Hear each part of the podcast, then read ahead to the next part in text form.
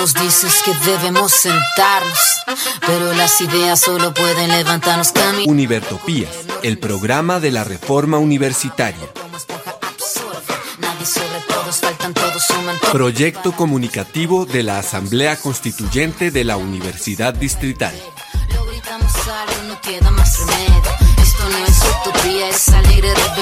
Por una educación como derecho y bien común. Escúchenos en frecuencia libre en las redes sociales y los espacios de encuentro ciudadano de la universidad, el campo y la ciudad.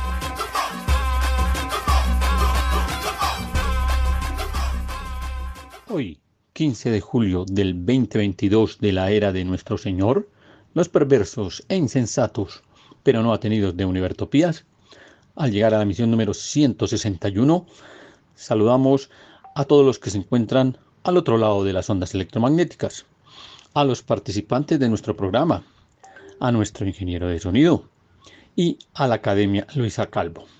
A todos un fraternal saludo y que la construcción del país digno, justo y equitativo que todos y todas nos merecemos continúe en su proceso. En esta emisión, estando finalizando la decimosegunda semana del periodo académico 2022-1, trabajaremos en noticias de la universidad. Continuamos hablando de las unidades académicas, es decir, de la estructura académica de la Universidad Distrital, de acuerdo a la propuesta de la Asamblea Universitaria. Mencionaremos el camino empedrado en el que siguen los profesores ocasionales y catedráticos y adicionalmente iniciaremos con una sesión que se denomina Píldoras de la Memoria en la Universidad Distrital a cargo de los profesores Luis Alfonso Ramírez, Mario Eugenia Calderón y Olga Castiblanco. Y finalmente, en noticias externas, trataremos de revisar rápidamente cómo va lo de la Comisión de la Verdad, la presentación en la ONU y trataremos de, en forma de fragmentos, presentar un archivo que por cortesía del espectador tenemos y que nos ha llegado vía YouTube, en la que se titula Archivos secretos de los Estados Unidos revelan criminal alianza entre gobiernos, ejército y paramilitares. Vamos con nuestra primera zona musical para iniciar nuestro programa. SOS por Colombia, una de las canciones del paro nacional.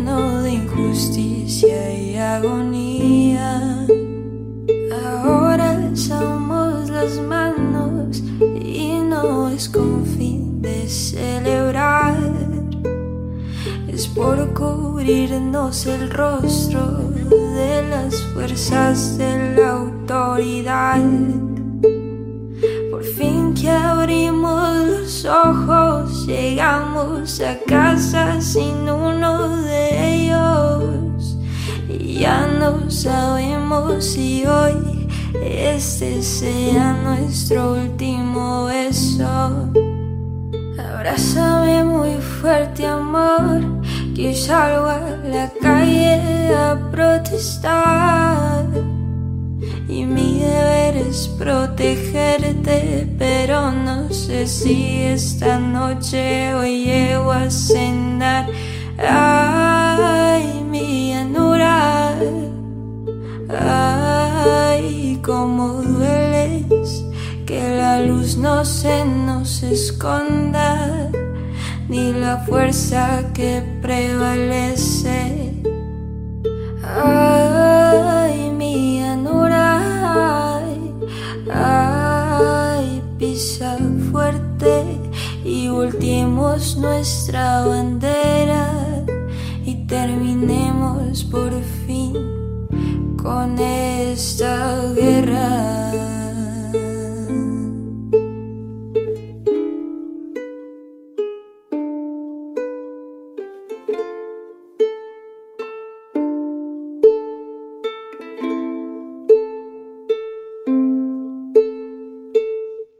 Nos están matando y efectivamente salimos y requerimos un abrazo de nuestras parejas, un abrazo de nuestros compañeros, un abrazo de nuestros padres, un abrazo de nuestros hijos, porque cuando salimos no sabemos si vamos a regresar. Esa es la situación en un país como Colombia, muy, muy difícil. Nos están matando. Están acabando no solamente con los líderes sociales, no solamente con quienes construyen país, sino que están acabando con todo colombiano que pretende poner al centro su voz que pretende hacer sentir su voz. Bien, iniciemos entonces nuestro programa de hoy con nuestra primera sesión y es el regreso al análisis del documento de la Asamblea Universitaria.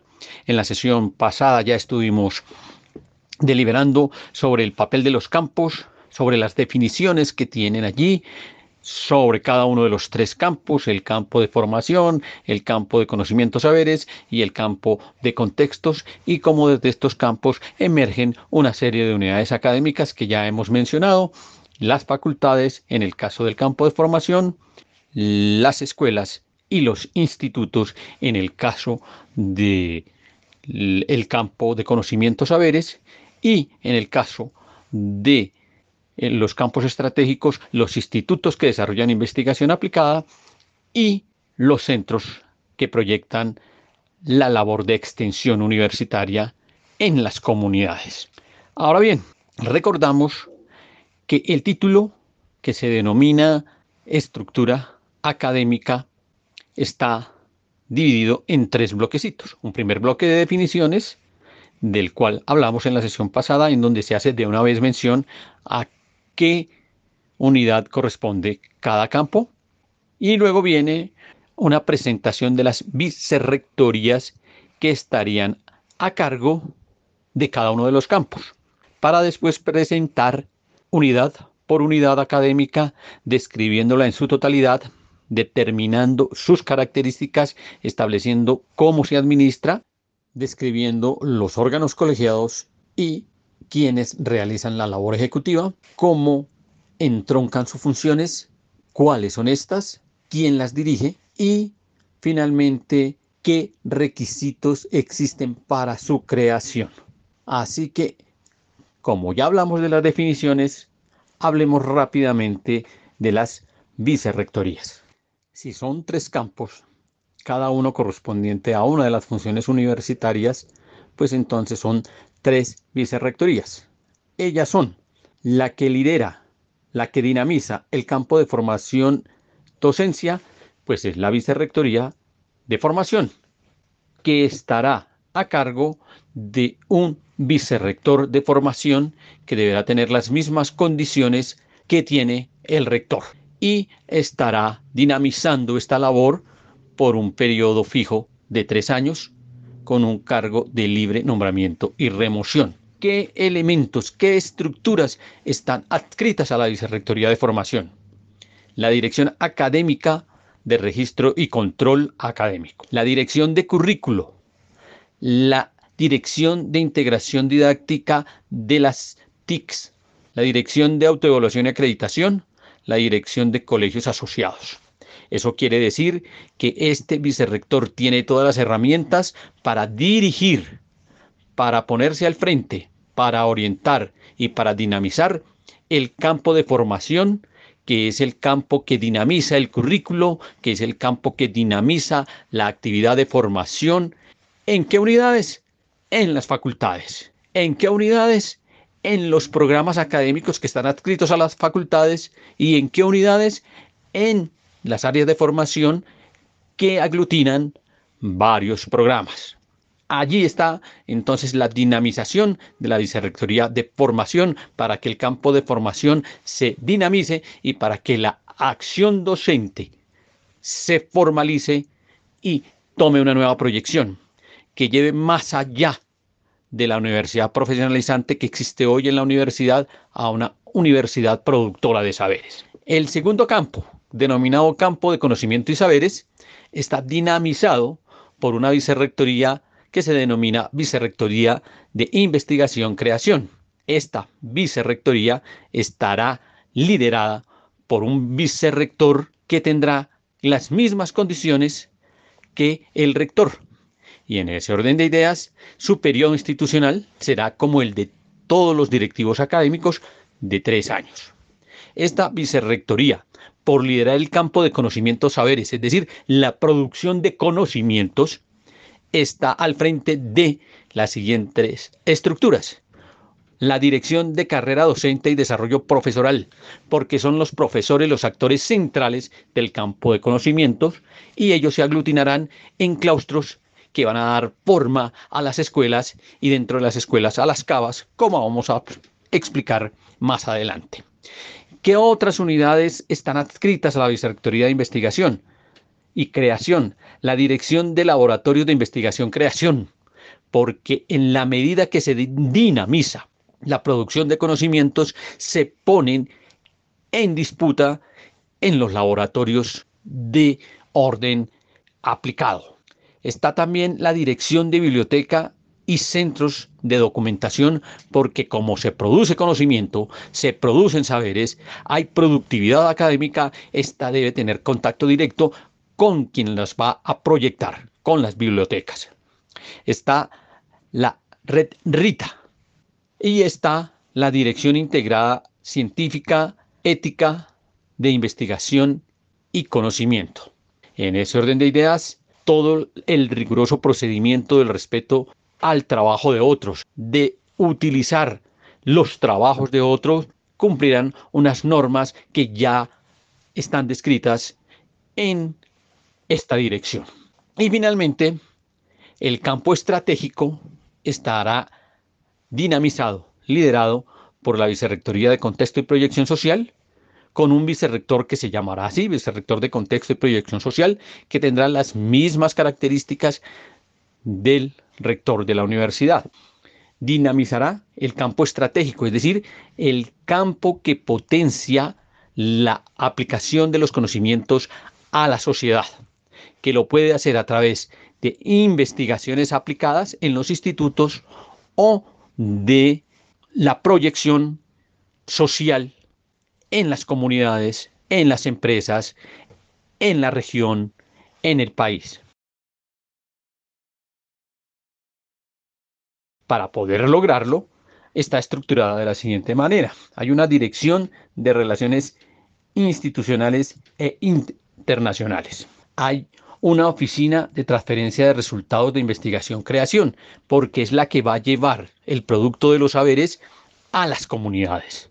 Hay una dirección de divulgación que divulga no solamente los resultados de información, los resultados de investigación, sino lo que la universidad tiene para ofrecerle a la comunidad.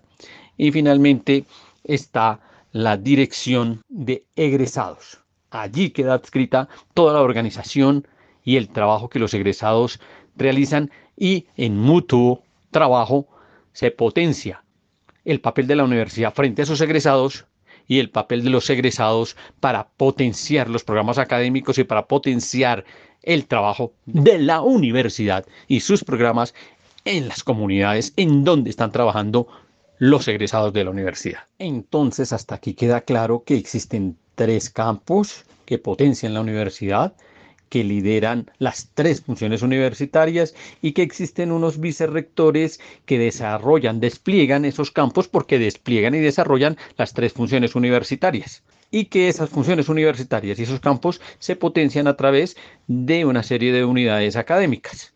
Vamos entonces a entrar a revisar esas unidades académicas, no sin antes precisar que los vicerrectores tienen varios puntos de encuentro para vincular y articular la función de cada una de las unidades académicas que potencian y por supuesto de los campos que se implementan.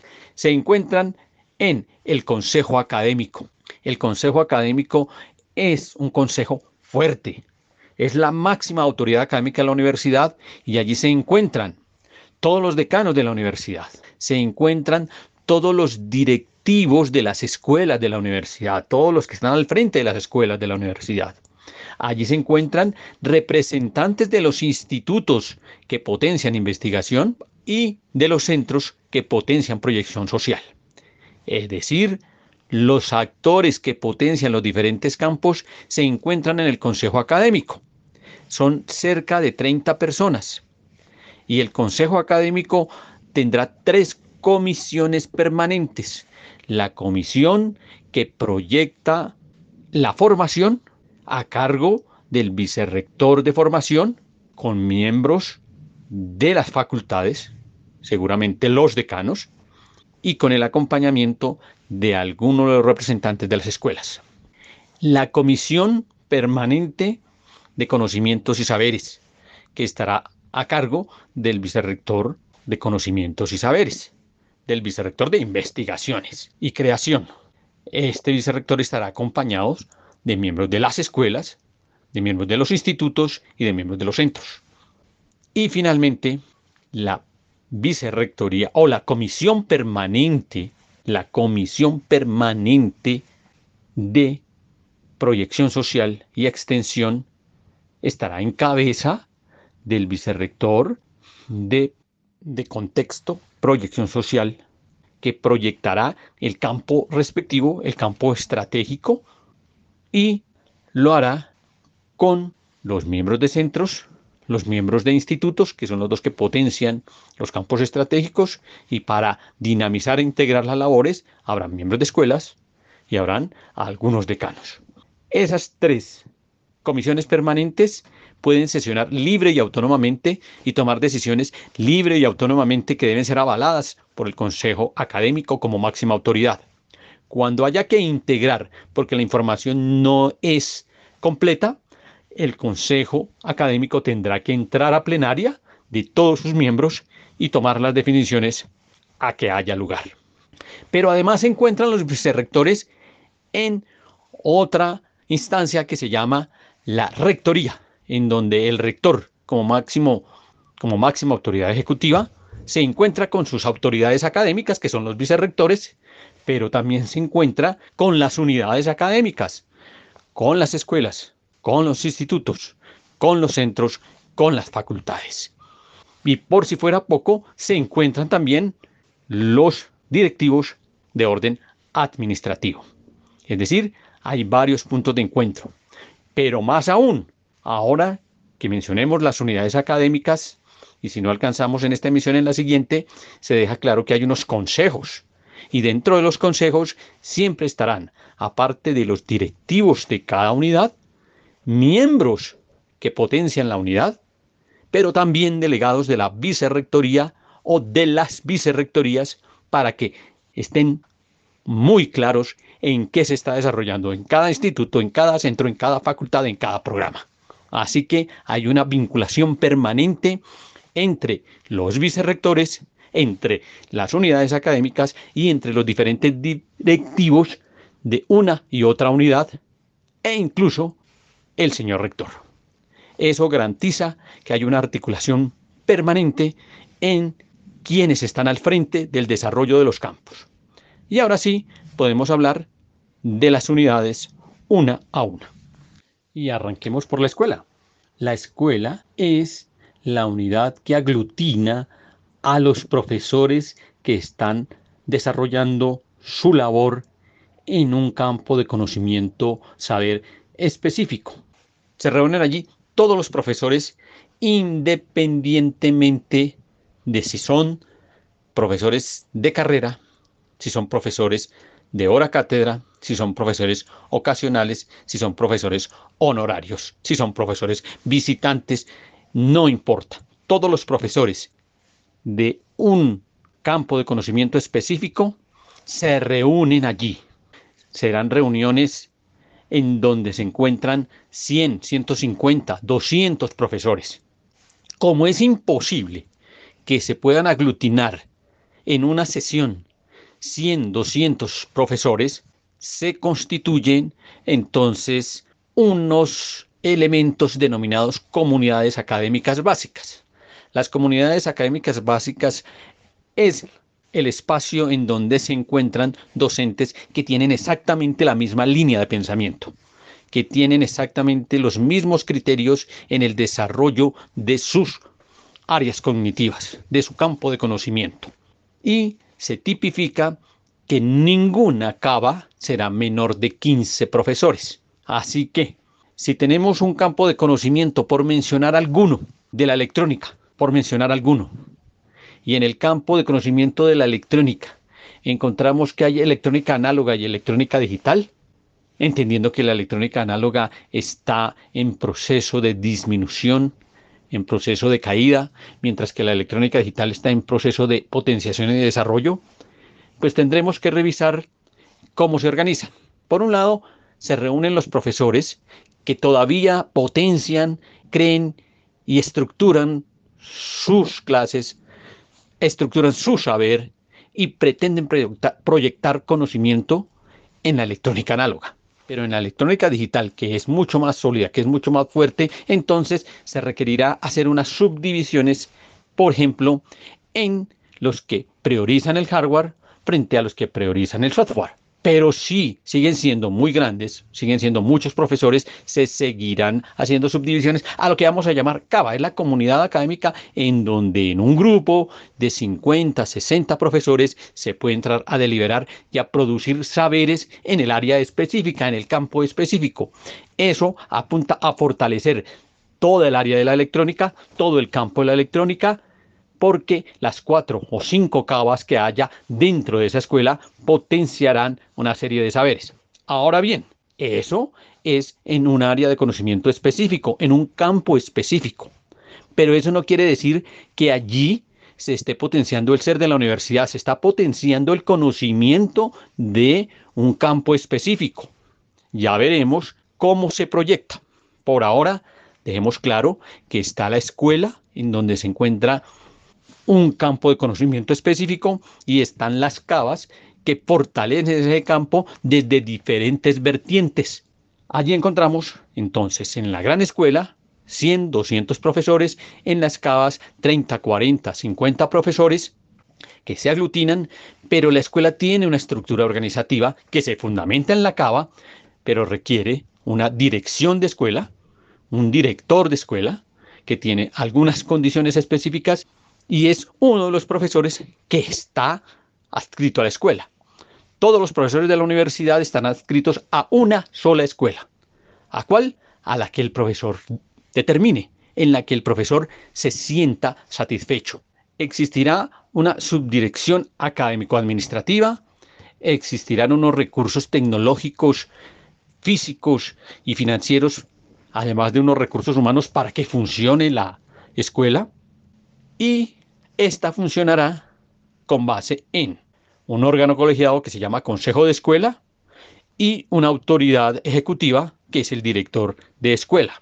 Director de escuela que decimos es alguno de los profesores elegido por los demás profesores, por los 200 profesores que conforman la escuela. Ahora bien, ese órgano colegiado denominado Consejo de Escuela está conformado por el director de escuela, por un delegado de la Secretaría General, quien será el que hace las veces de secretaría, está conformado por un decano designado por las facultades en esa escuela específica, por un representante de los directores de las áreas de formación a donde la escuela tiene acción, un representante estudiantil de los programas de las áreas de formación, un representante de los docentes de, las, de la escuela, el vicerrector de conocimientos y saberes, que es el que mediante esta presencia enlaza todo lo que están haciendo las escuelas y tiene una visual completa del desarrollo de los campos de las diferentes escuelas. Así que con esa estructura orgánica se puede entrar a precisar qué desarrolla la escuela. ¿Cuál es el papel de la escuela? Producir conocimiento, desarrollar conocimiento desde el punto de vista del conocimiento, pero también hacer una coordinación de los procesos de docencia y formación en las facultades. Luego los docentes van de la escuela a las facultades a prestar sus servicios, pero no solamente a hacer la labor de la docencia, es decir, hacer la labor formativa con los estudiantes en las aulas, en los laboratorios o en los espacios de proyectos de trabajo. No solamente allí, también contribuye a trabajar en currículo. También contribuye a la construcción de los planes de estudio. También contribuye a la mirada didáctica, pedagógica de teorías de enseñanza-aprendizaje. Allí es donde desarrolla su labor desde la escuela a la facultad y por ende las labores que desarrolla en la facultad. Pero también el profesor proyectará su saber desde la escuela a los grupos de investigación, a grupos de investigación que tendrán profesores de otras escuelas, profesores de otras áreas del conocimiento. Es decir, los grupos de investigación serán interdisciplinarios. A esos grupos de investigación llegarán varios profesores de varias escuelas, de varios campos del conocimiento. Se encuentran allí y empiezan a producir proyectos trans, multi e interdisciplinarios. Y de esos proyectos seguramente saldrán algunas tareas o algunos proyectos transversales que impactan a la sociedad en algunos casos y otros que producen unos saberes genéricos que hay que compilar a través de trabajos de investigación, de proyectos de investigación que terminarán aglutinando profesores y grupos de investigación en institutos. Y cuando lo particularizan para resolver problemas de las comunidades, lo harán en los centros y entonces en los centros se encontrarán los profesores de las escuelas con estudiantes de programas académicos, con miembros de la comunidad. Pero la escuela es la que dinamiza todo aquello que tiene que ver con la producción de conocimiento, haciendo uso de las cavas, haciendo uso de su estructura, pero por sobre todo haciendo uso de la reunión de profesores, poniendo a disposición de la universidad y de sus compañeros y de las comunidades todo lo que tiene en su saber y en su ser, desde el punto de vista cognitivo. Finalmente, establezcamos cuáles son los requisitos para la creación de una escuela. Inicialmente, entonces, el Consejo Superior es el que da la facultad de creación a las escuelas seguramente viene con un criterio favorable del Consejo Académico y del claustro general de profesores. El claustro general de profesores es la reunión de todos los profesores de la universidad. Pero cuando hablamos del claustro de escuela, estamos hablando de toda la reunión de los profesores de una escuela, de las cinco o seis cabas de una escuela. Pero bien, como se supone que la escuela no existe, entonces se reúne el claustro de profesores, es decir, se da la reunión general de profesores de toda la universidad y este claustro entrega su propuesta al Consejo Académico, el Consejo Académico la avala y se va a Consejo Superior. ¿Qué elemento debe tener el proyecto para que dé aprobación a una escuela? Uno, debe tener una fundamentación teórica y epistemológica del campo de conocimiento saber que se está potenciando, que se está desarrollando. Y de hecho ya debe estarse desarrollando en la universidad. Segundo, una justificación de la necesidad, de la pertinencia, de la relevancia, del impacto que significa para la universidad la creación de esa escuela, tanto a nivel interno de la universidad como a nivel externo. Tercero, la demostración de la pertinencia, singularidad, unicidad de el campo conocimiento que desarrollará dicha escuela. Cuarto, la definición de las estrategias, de los mecanismos que articulan, que relacionan la formación docencia, la investigación-creación y la proyección social con esa unidad que se crea y con las demás unidades que potencian las tres funciones universitarias. La presentación de los grandes ejes cognitivos, ese es el quinto, del campo de conocimiento saber que se proyecta. El sexto es la formulación de todas las estrategias de articulación de los trabajos académicos con la escuela y con sus cabas. El séptimo es la proyección de crecimiento y por ende la viabilidad financiera, técnica, física y de recursos, tanto humanos como físicos, que dan base al nacimiento de esa escuela. Y finalmente, el octavo, los que establezca el Consejo Académico para que exista la escuela específica. Es decir, no se puede crear una escuela de la nada, sino que tiene que tener un proceso que demuestre la necesidad de su existencia. Mencionemos una segunda unidad de nuestra misión del día de hoy, la facultad. La facultad está estructurada de tal suerte que está conformada por áreas de formación. Recordemos que el campo de formación desarrolla la función de formación, la impulsa, que el vicerrector de formación, con la estructura que tiene, lidera y garantiza que se desarrolle el campo de formación y con ende el currículo, los programas académicos y los estudiantes. Entonces, la facultad es donde van a estar los programas académicos. Los programas académicos, de acuerdo a su afinidad, se van a configurar en áreas de formación. Programas académicos que tengan una misma mirada, o mejor, un mismo campo de formación, se aglutinan en un área de formación.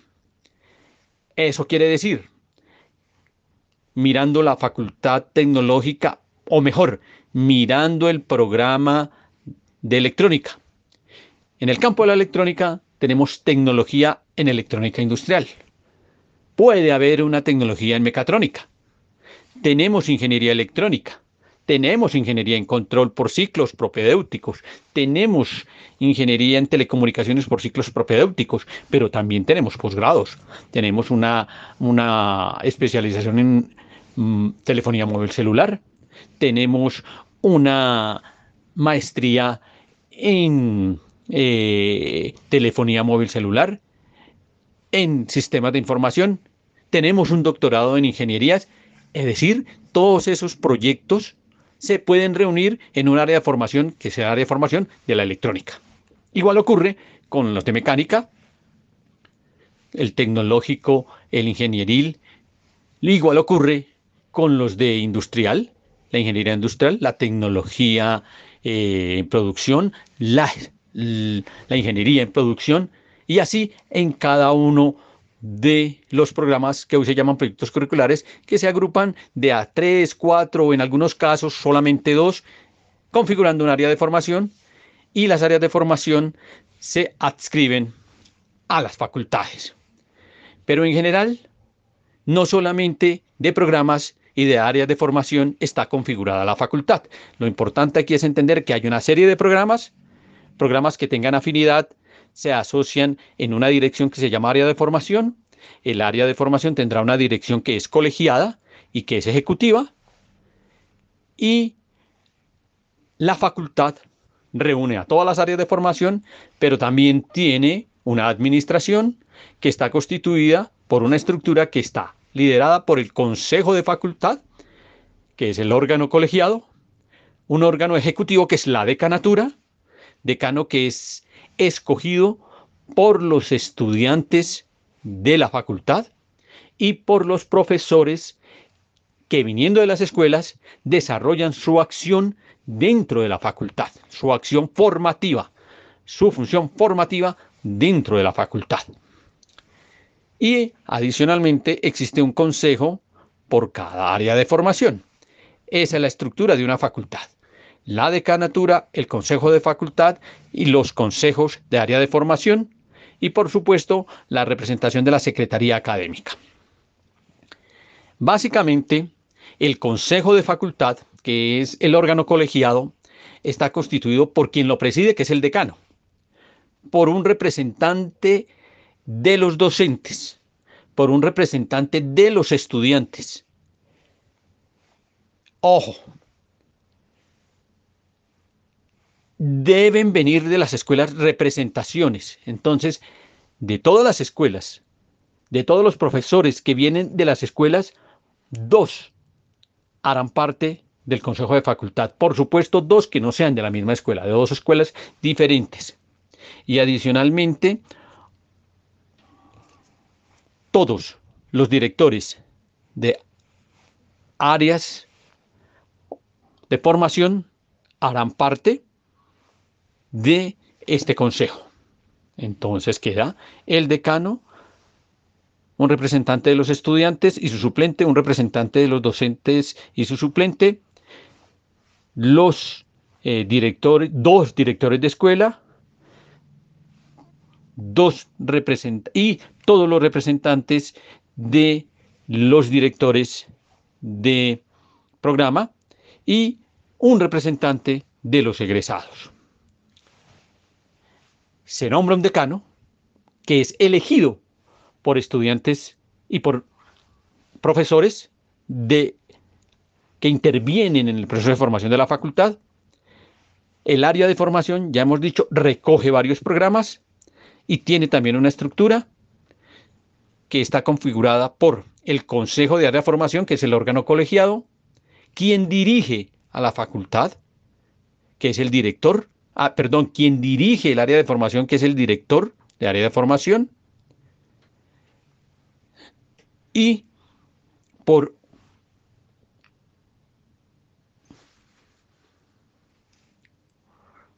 Ahora bien, en el área de formación hay un consejo de área de formación.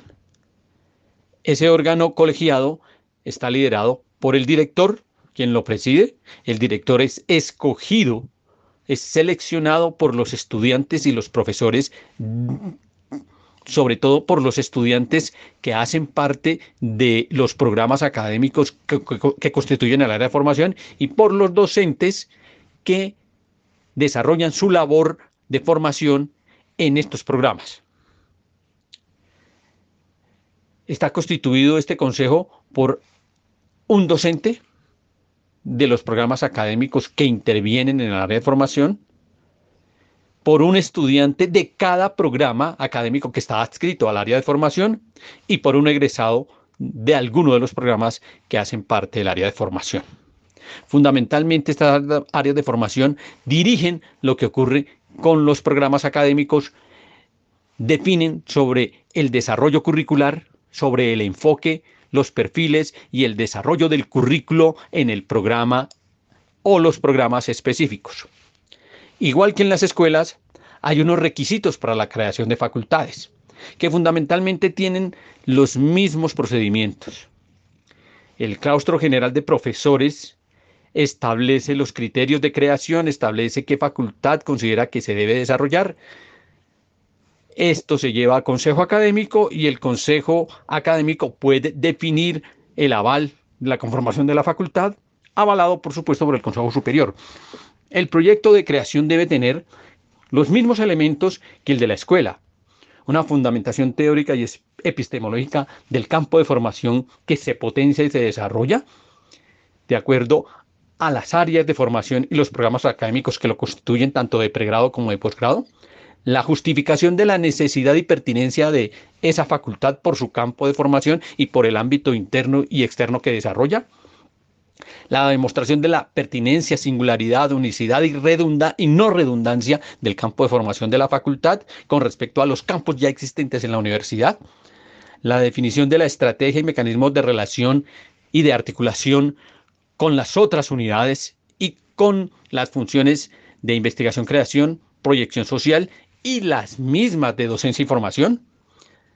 La formulación de las líneas de investigación y de proyección social que se potenciarán desde la facultad y la proyección de crecimiento y viabilidad de infraestructura física, tecnológica, financiera y de recursos humanos para que exista una facultad se tiene como criterio que por lo menos debe tener o prever un área de formación. Y dentro del área de formación por lo menos dos programas.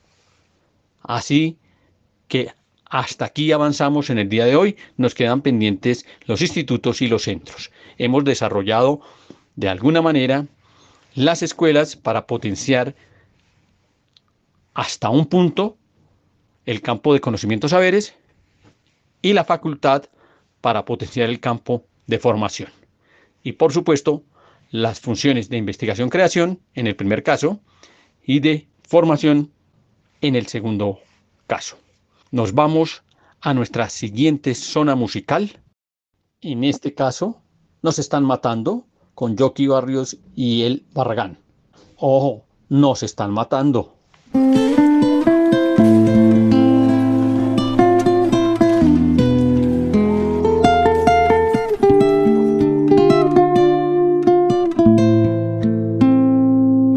Quito el sombrero a esta generación de obreros que sin miedo va al combate.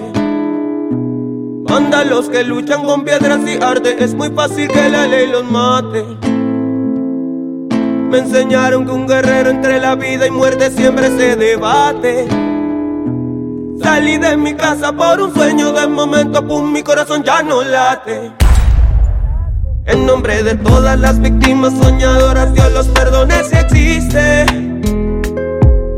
Olvidamos que mataste un hermanito, un colombiano, eso es muy triste. Un colombiano de los tuyos que se paró por lo tuyo y no entendiste.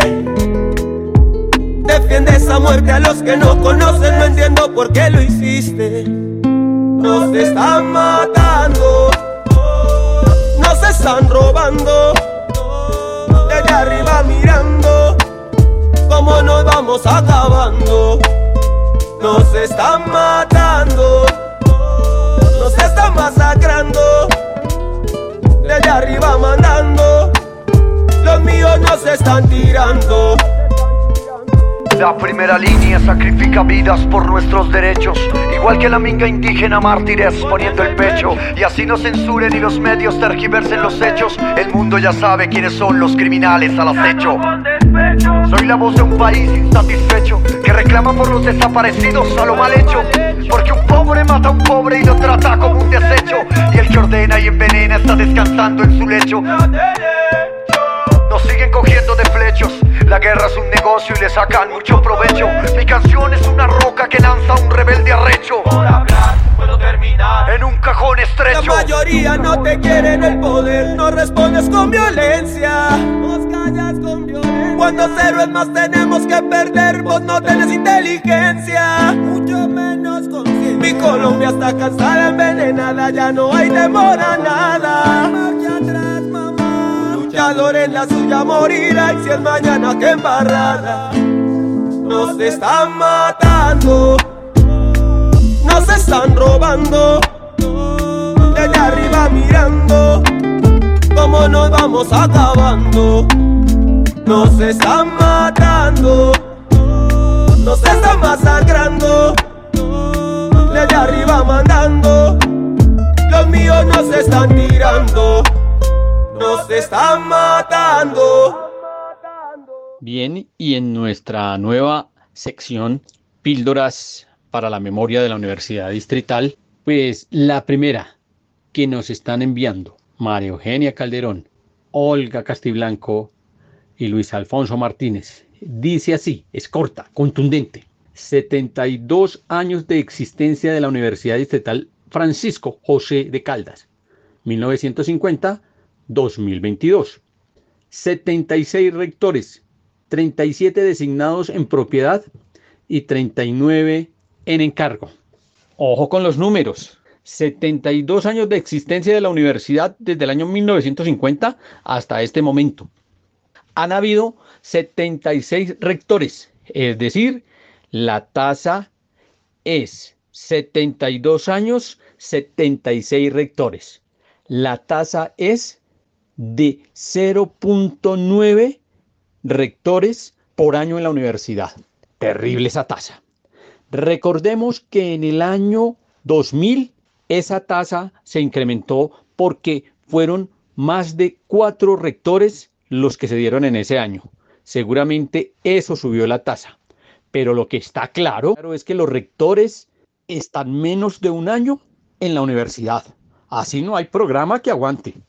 Ahora bien, eso sin contar el siguiente dato, de los cuales 37 son designados en propiedad y 39 en encargo. Es decir, es menor el número de rectores que han estado en propiedad que los rectores que han estado en encargo. Ojo, ¿qué es un encargo?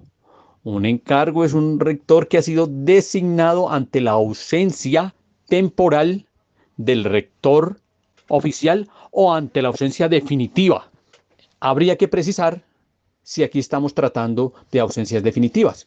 Recordemos que 37 significa de 72, perdón, de 76, algo así como el 48%. Es decir, ha habido porcentaje inferior de los rectores en propiedad que los encargados. Y sobre estos últimos 20 años, 22 años, sería fácil indagar cómo está esa relación. Mensaje contundente el de nuestros tres profesores, 72 años, 76 rectores, dándole prioridad a los encargos en la Universidad Distrital.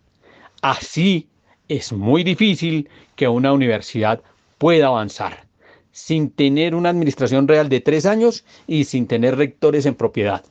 Recordemos la última vez, del 2013 al 2018, todos esos años, sin rector en la universidad en propiedad, lo cual implica una administración no contundente, sin un programa, sin una estructura, lo que impide que la universidad tenga la concepción que implica universitas, universal.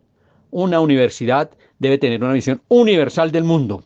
Con rectorías de algo más de 10 meses por año es imposible. Ojo pues, queda la píldora para la memoria en esta primera presentación.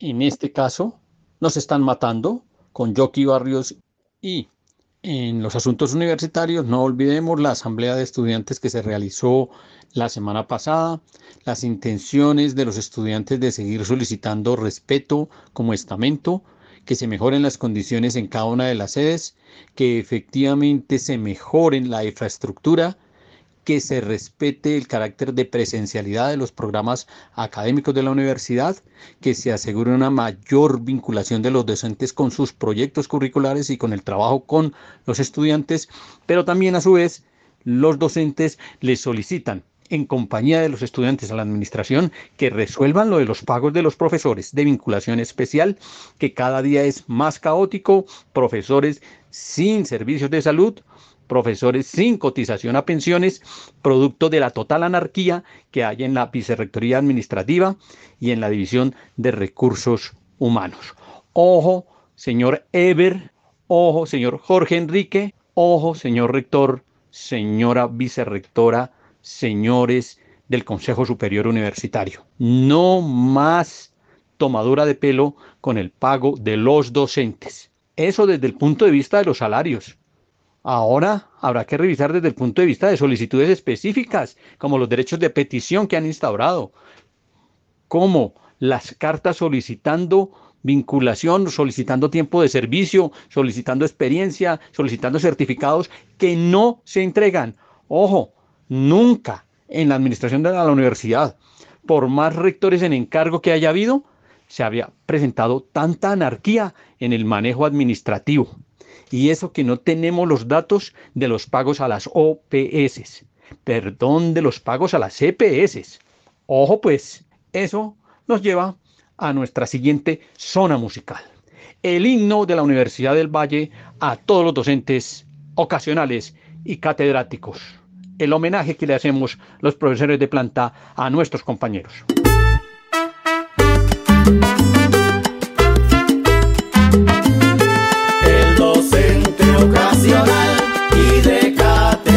cuestión la están pasando muy mal en toda nuestra nación. En las universidades públicas de la nación hay que decir las verdades con claridad y razón. Hay docente ocasional y de cátedra precarios con exceso laboral, pero de bajos salarios. Dicen que no es en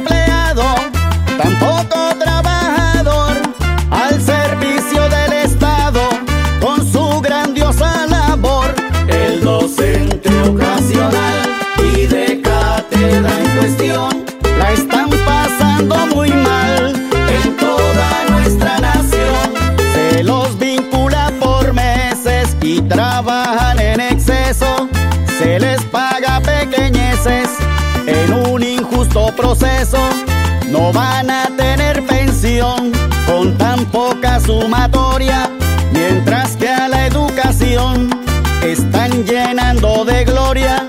Luchemos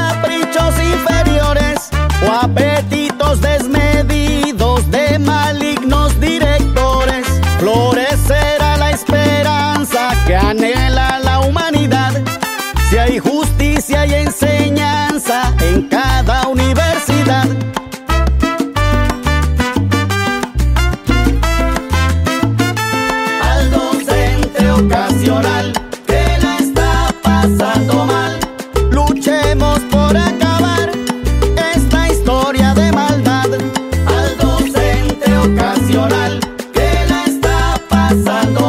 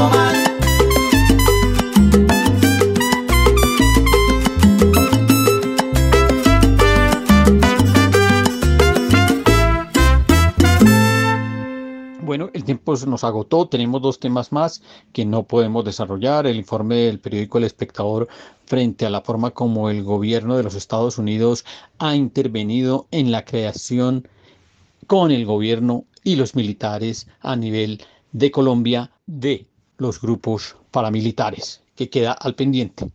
Y el informe que se entregó el día de ayer a la Comisión de Seguridad de la ONU por parte de la Comisión de la Verdad.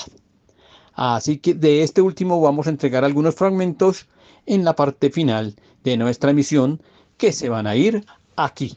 El Consejo de Seguridad empezará ahora su examen del tema número 2 del orden del día. Deseo señalarle a los miembros del Consejo el documento con la asignatura S 2022 513, el informe del secretario general sobre la misión de verificación de las Naciones Unidas en Colombia. Concedo la palabra al señor Carlos Ruiz Maciú. Y me complace de manera muy especial presentar este informe trimestral en compañía del padre Francisco de Rú, presidente de la Comisión de la Verdad.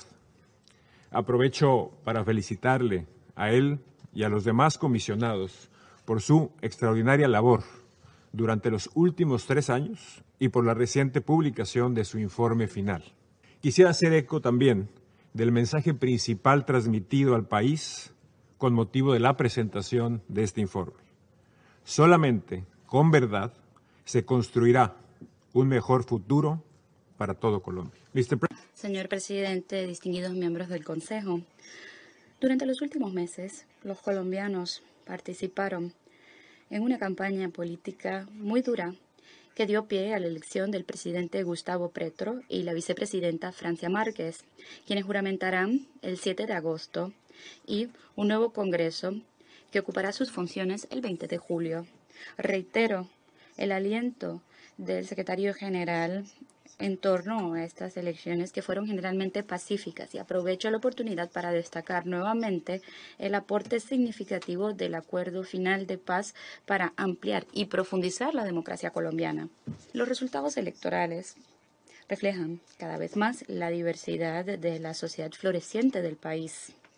Existen más garantías para poder ejercer la oposición política y 16 representantes de víctimas de regiones afectadas por el conflicto van a poder alzar sus voces en el Congreso. Será, de hecho, un Congreso sin precedentes, puesto que va a incluir la mayor proporción de mujeres en la historia, cerca de un 30%. Recientemente, Tuve la oportunidad, junto con las representantes de ONU Mujeres, de reunirme con algunas de estas nuevas parlamentarias recién elegidas. Expresaron su determinación clara de adelantar muchas cuestiones en el Congreso, incluidas las disposiciones relativas al género del acuerdo de paz. Esperamos que el nuevo Congreso avance de manera considerable en la aprobación de más de 30 normas relacionadas con la paz que todavía están pendientes de aprobación, incluyendo en cuestiones clave, como por ejemplo la reforma rural integral y las garantías para la participación política. Presidente, distinguidos miembros del Consejo, junto con estos motivos de aliento, recordamos constantemente los obstáculos serios que quedan para consolidar la paz. Uno de los principales es la violencia persistente contra las comunidades, líderes y excombatientes de distintos departamentos. Me entristece tener que informarles acerca del asesinato de cuatro excombatientes adicionales desde que se publicó hace dos semanas el informe del secretario general. Entre ellos estaba Ronald Rojas, conocido como Ramiro Durán, un líder prominente de excombatientes en el departamento de Huila. Ramiro se destacó por su compromiso con la paz desde el inicio del proceso. Tras la deposición de las armas, se convirtió en un líder del proceso de reintegración y un adalid de la aplicación del acuerdo de manera general incluyendo como miembro activo de la Comisión para el Seguimiento, Promoción y Verificación del Acuerdo hasta el 2021. Con estas muertes más recientes, la misión ha registrado eh, los asesinatos de 331 excombatientes desde la firma del acuerdo. Su seguridad debe poder garantizarse. Una prioridad para cualquier, cualquier acuerdo de paz debe ser salvaguardar las vidas de aquellos que deponieron sus armas de buena fe con la garantía de que contarían con protección. Presidente, interlocutores armados ilegales siguen atacando a líderes locales en zonas afectadas por conflicto, caracterizadas por la pobreza, las economías ilegales y una presencia limitada del Estado. Las comunidades indígenas y afrocolombianas están entre las más afectadas por la violencia y la inseguridad. La plena aplicación de las disposiciones relacionadas con la etnia del acuerdo final podrían ayudar a abordar estos temas más apremiantes. Sin embargo, su aplicación sigue siendo bastante baja comparativamente. El Foro de Alto Nivel de Pueblos Étnicos, creado por el acuerdo, ha lanzado un llamado a favor de un seguimiento especializado sobre las cuestiones étnicas por parte de los interlocutores internacionales. Yo refrendo plenamente esta recomendación. Presidente. Recientemente, se ha expuesto información preocupante sobre el presunto uso indebido de recursos considerables de regalías de la explotación de hidrocarburos que se habían asignado para la aplicación de proyectos dentro de los programas de desarrollo con un enfoque territorial o PDET, según sus siglas en español. La transparencia en el uso de financiación valiosa para paz exige que cualquier posible acto de corrupción sea cabalmente investigado por las autoridades y confío en que así será. Señor presidente, distinguidos miembros del Consejo, pese a los múltiples desafíos que enfrenta el proceso, los desarrollos de este periodo también incluyen avances inspiradores. En un hito de la mayor importancia para la paz en Colombia y para el mundo, la Comisión de la Verdad publicó hace unas semanas su informe final. Este es un compendio amplio de múltiples voces y sectores a lo largo y ancho de la sociedad y la geografía de Colombia. El informe ha revelado hallazgos dolorosos sobre las causas y efectos del conflicto, incluyendo cifras desgarradoras sobre las vidas truncadas de cientos de miles de colombianos y colombianas durante décadas y sobre las dinámicas que explican la persistencia de la violencia. El informe también presenta un legado invaluable de recomendaciones para que sea posible avanzar en la construcción de paz y la reconciliación como un proyecto nacional. Entre ellas, un llamado a las entidades del Estado a garantizar el cumplimiento integral del acuerdo final de paz. Asimismo, las históricas primeras audiencias de reconocimiento de verdad y responsabilidad de la Jurisdicción Especial para la Paz elevaron las voces de representantes de cientos de víctimas y sus llamados por la justicia y la reparación.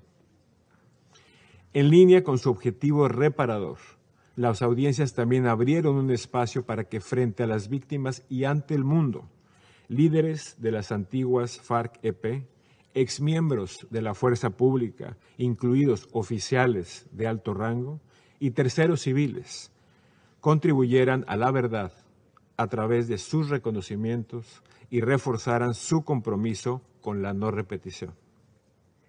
De esa manera, la JEP también avanza hacia la imposición de sus primeras sanciones.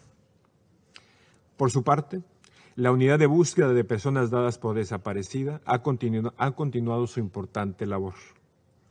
Hace solo unos días determinó el paradero de un padre que logró reunirse con sus dos hijas y logró el reencuentro de dos hermanos separados por décadas. La misión ciertamente continuará dando seguimiento a estos y otros esfuerzos de todas las partes hacia el objetivo común de garantizar satisfacción de los derechos de las víctimas a la verdad, la justicia, la reparación y la no repetición. Mr. President.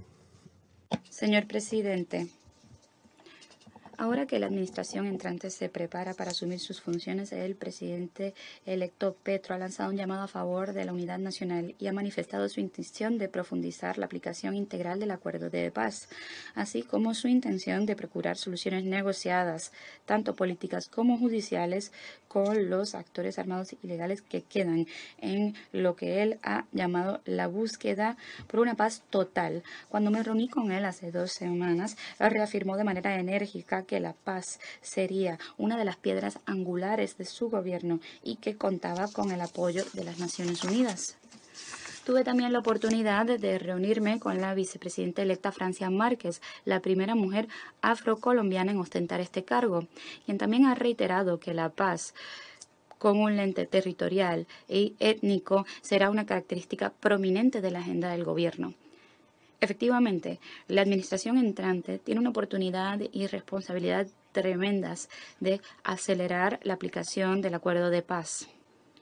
Hay buenos motivos, muy buenos motivos para ser optimistas y creo que las Naciones Unidas y la comunidad internacional en general deben, todo, deben hacer todo lo que pueden hacer para prestar su apoyo a este proceso. Gracias, presidente.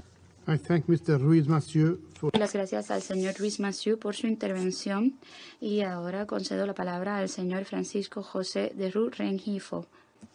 de nuestras víctimas y nuestros pueblos afro, afrocolombianos, Marta Lucía Ramírez, vicepresidenta y canciller de Colombia, y Guillermo Fernández de Soto, nuestro embajador en estas lides internacionales. Hace un poco más de dos años estuve ante ustedes, miembros del Consejo de Seguridad, cuando todavía no había pandemia. El Consejo de Seguridad había venido a Colombia ustedes habían puesto su confianza en nosotros. Y hoy regreso ante ustedes con ocasión del informe trimestral sobre el proceso de paz en Colombia que acaba de entregar el jefe de la misión, Carlos Ruiz Maciú. Gracias, Carlos. Gracias por todo lo que ustedes nos han acompañado y dado. Y he venido para decirles que la tarea está concluida, tarea que ustedes han apoyado unánimemente Aquí está la conclusión de esa tarea y ustedes recibirán un resumen de la misma a continuación. En nombre de mis compañeros y compañeras de la Comisión de la Verdad y recogiendo el sentimiento de millones de colombianos y colombianas víctimas de la guerra, traemos una palabra de gratitud y agradecimiento para todos ustedes, pueblos reunidos en Naciones Unidas. Es una palabra de verdad desde Colombia, un mensaje de dolor y al mismo tiempo una palabra valiente que muestra desde el ser humano herido por la guerra y desde la naturaleza herida un camino audaz y obligatorio para construir juntos una nación en paz desde nuestras diferencias y un mundo nuevo que llene de alegría a los niños y las niñas de hoy y de mañana donde haya lugar a la esperanza. Hemos escuchado durante cuatro años el sufrimiento que en Colombia ha dejado la guerra interna de más de 50 años. Hemos oído a más de 30.000 testimonios individuales y colectivos de todos los lados, en un país dividido. Y leído más de mil informes llegados de comunidades víctimas y de 24 países donde hay colombianos en el exilio. Una multitud de más de 10 millones de personas ha sido afectada de diversas maneras por esta guerra. Las armas de la guerra mataron entre estas víctimas a 450 mil personas entre 1985 y el año 2018. Y el 80% de todos los afectados, sobrevivientes y asesinados no eran soldados ni guerrilleros, sino población civil sin armas. Así es la guerra, siempre contra la población civil. Hemos oído múltiples testimonios de los 50.000 secuestrados y de bastantes de los miles de niños y niñas llevados a la guerra, donde la responsabilidad de las guerrillas fue máxima. Y conocido de las desapariciones forzadas y de los llamados falsos positivos, donde la responsabilidad del Estado es inmensa y directa. Hemos estado en lugares de las más de 4.000 masacres, algunas de más de 100 personas, donde se destruyeron poblaciones enteras y donde la barbarie de los paramilitares desborda toda concepción posible. Hemos caminado junto a grupos de la, multitud de más de 8 millones de personas desplazadas, al lado de centenares de mujeres cuyos cuerpos fueron utilizados como campos de guerra, de campesinos a quienes les quitaron la tierra, de comunidades indígenas y afrocolombianas y rom que fueron golpeadas en mayor proporción que otros en el conflicto armado donde se incrementó el racismo. Nos duele ver que todo esto se conocía en Colombia, lo sabía el mundo, lo vimos en televisión y lo, y lo oímos por radio, pero lo dejamos pasar durante 50 años como si esa barbarie no fuera con nosotros, excepto sí la lucha de muchas personas que no se dejaron amedrentar por el miedo y también esfuerzos de nuestro Estado, de, los gobiernos colombianos y muy particularmente todavía la lucha de las mujeres que siguen gritando, paren esa guerra, párenla de todos los lados, párenla ya, y que claman como las mamás de los jóvenes no combatientes que fueron asesinados y presentados por sus victimarios como guerrilleros muertos en combate, y que claman continuamente quién dio la orden. La presentación del padre de Rob continúa por una hora más, pero aquí dejamos la introducción, la intervención de Carlos Ruiz a nombre de la ONU, la intervención inicial del padre de Rob presentando el informe que apenas acaba de empezar. En las redes está el informe, en la página de la Comisión de la Verdad está el informe. En nuestras próximas emisiones vamos a tratar de empezar a revisar el informe desde el punto de vista académico porque hay que empezar a construir desde la academia el país que todas y todos nos merecemos. Nos vamos con nuestra última nota musical, esta zona musical con Nino Sacro, Yo Marché.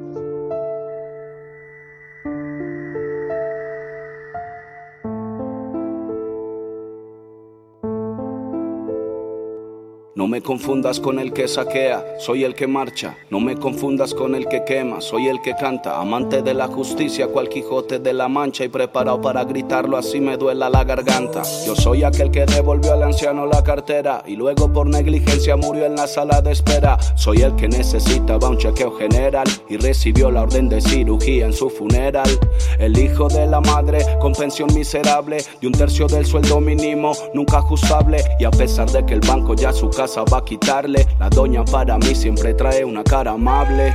Yo represento al que en su cuello nunca lleva lajas, al trabajador que estudia, al estudiante que trabaja, al ateo, al converso, al que cree en el universo y al que siempre lleva en su mochila la coca, el almuerzo. Voy tomado de la mano con la madre soltera, la que siempre da un buen consejo sin que se lo pida. Voy con el señor que vende aguacates en la acera, con el niño sin juguete y la señora que lo cuida. Malabarista de la vida con buen ánimo, que trata de hacer maromas con un sueldo mínimo. Con la sonrisa medio puesta y casi pálido, trabajando horas extras sin chistar porque es un tímido. Por un país sin corrupción. Por un futuro para los niños. Por una vejez digna. Por unos impuestos justos. Por un buen sistema de salud. Por las víctimas del conflicto armado. Por los líderes asesinados por los indígenas marginados. La marcha se vivió en masa, gente de todas las razas, trabajadores de PM del gobierno de Sofasa. Vi marchando al empresario que estuvo bajo amenaza y hasta el viejo cascarrabias que nunca sale de casa mejorable. Que si esta historia es mejorable, fuera memorable que las paredes del barrio hablen y cuenten que a las madres nadie vino a consolarles y a su hijo lo mataron por liderar un desarme. Soy el escaso de capital que lo ahogan los intereses y a pesar de eso paga luz y agua cada dos meses. Soy el campesino, el indígena que en la tierra crece, el que siembra la comida que a veces ni te mereces. Quisiera ser el que usa palabras en vez de espadas, el que teniéndolo todo ayuda a los que tienen nada. Pero solo soy un país y una paz anhelada que mira como sus hijos se matan a las patadas. Soy el que salió de casa con bendición de mamá y se puso el uniforme sin saber para dónde va. Que cuando llegó al trabajo lo enviaron a acribillar y le tocó ayer en la marcha desfilar como un smart la paz que nos merecemos. Por una educación ideal. Por el derecho a la libre expresión.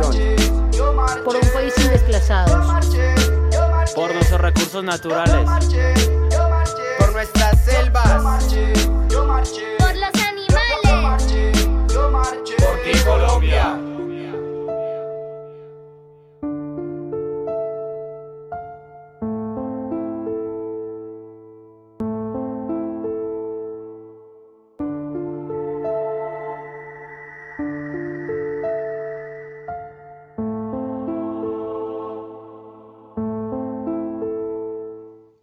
Perversos e insensatos, pero no atenidos de Univertopías, agradecemos a nuestro ingeniero de sonido, a la Academia Luisa Calvo, a nuestros invitados, a quienes nos escuchan a través de las ondas electromagnéticas. A todos un abrazo y la espera porque nos volvamos a encontrar para seguir construyendo el país que todos y todas nos merecemos.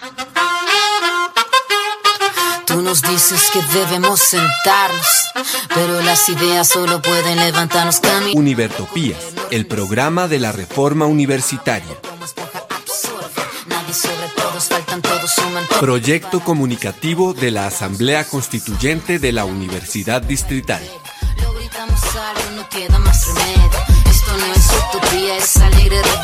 Por una educación como derecho y bien común. Escúchenos en frecuencia libre en las redes sociales y los espacios de encuentro ciudadano de la universidad, el campo y la ciudad.